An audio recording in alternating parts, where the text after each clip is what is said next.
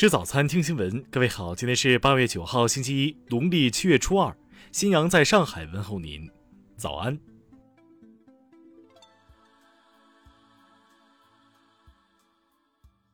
首先来关注头条消息：江苏省卫健委昨天通报，新增本土确诊病例三十八例。七月二十八日至今，扬州市累计报告本土确诊病例突破三百例，达三百零八例。江苏省长吴正龙强调。扬州疫情正处于集中爆发期，防控形势十分严峻复杂。此前，吴正龙赴扬州时曾表示，扬州疫情发生早，发现比较晚，在人员聚集的密闭场所，老年人居多，现在情况尚未见底。七号，扬州市召开会议，要求深刻反思疫情防控工作的问题和短板，下一阶段要牢牢守住社区、主城区和扬州市域三个防控圈层，坚决防止疫情向外蔓延。听新闻早餐知天下大事。东京奥运会昨天闭幕，中国代表团共获得三十八金、三十二银、十八铜，是中国在历届奥运会上获得银牌数最多的一届。在扬州通报一公职人员传染二十三人事件的问责结果之后，昨晚通报的病例活动轨迹显示，该传播链已增至三十二人，其中在一核酸检测点传染二十五人。武汉市昨天通报。基本完成全员核酸检测，在已封闭管控的小区中筛查出九例阳性，均与江苏淮安某旅行团确诊病例关联。武汉市人社局表示，新型冠状病毒感染的患者、疑似病人、密切接触者在隔离或医学观察期间，企业应当按正常劳动支付工资。河南省市场监督管理局发布，疫情期间哄抬物价将受重罚。根据法规，最高可处五百万元罚款。昨天下午，哈尔滨市一幢七层办公楼发生坍塌，导致十一人被困，目前已搜救出九人，其中两人已无生命体征，另两名被困人员正在救援中。国家林草局消息，昨晚二十点左右，云南北移亚洲象群十四只大象已跨越沅江，平安回归栖息地。中央气象台昨天发布强对流天气蓝色预警，京津冀等地区将有八至十级雷暴大风或冰雹天气。下面来关注国际方面，随着疫情的蔓延，美国已出现去年十二月秘鲁首先报告的拉姆达毒株感染病例，目前美国已有一千零六十例相关病例。据阿富汗媒体报道。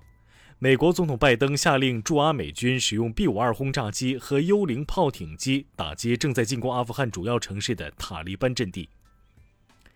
美国前总统特朗普的前发言人表示，特朗普将参加2024年的美国总统大选。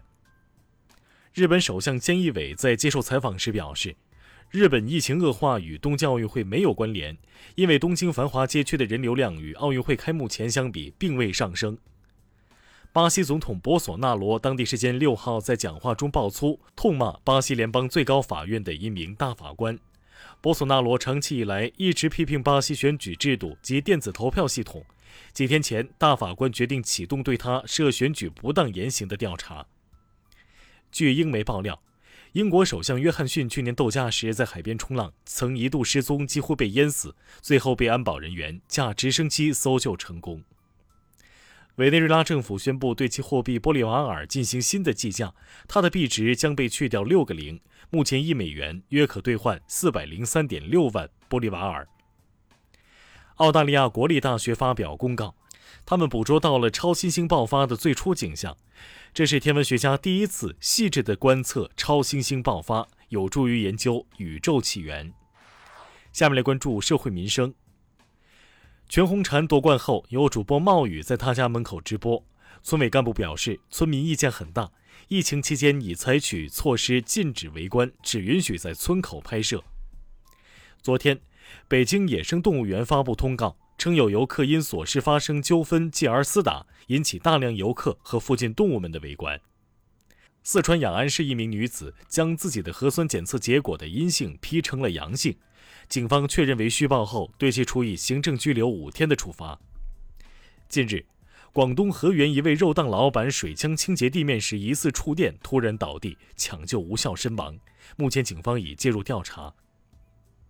山东济南大明湖网红并蒂莲莲蓬近日被偷走，景区已报警。有游客称很气愤，望早日抓到采花大盗。也有网友认为报警属小题大做，浪费警力。下面来关注文化体育。昨天，阿根廷球星梅西在诺坎普球场召开新闻发布会，宣布离开效力了二十一年的巴塞罗那俱乐部。梅西表示，未能如愿留在球队，十分震惊。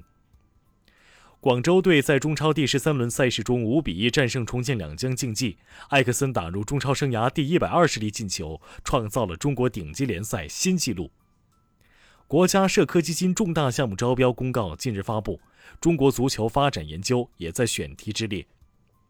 经过碳十四测年确认，河南荥阳关庄遗址铸铜作坊在公元前六百四十到五百五十年开始制式化金属货币铸造，成为世界范围内已知最古老的铸币作坊。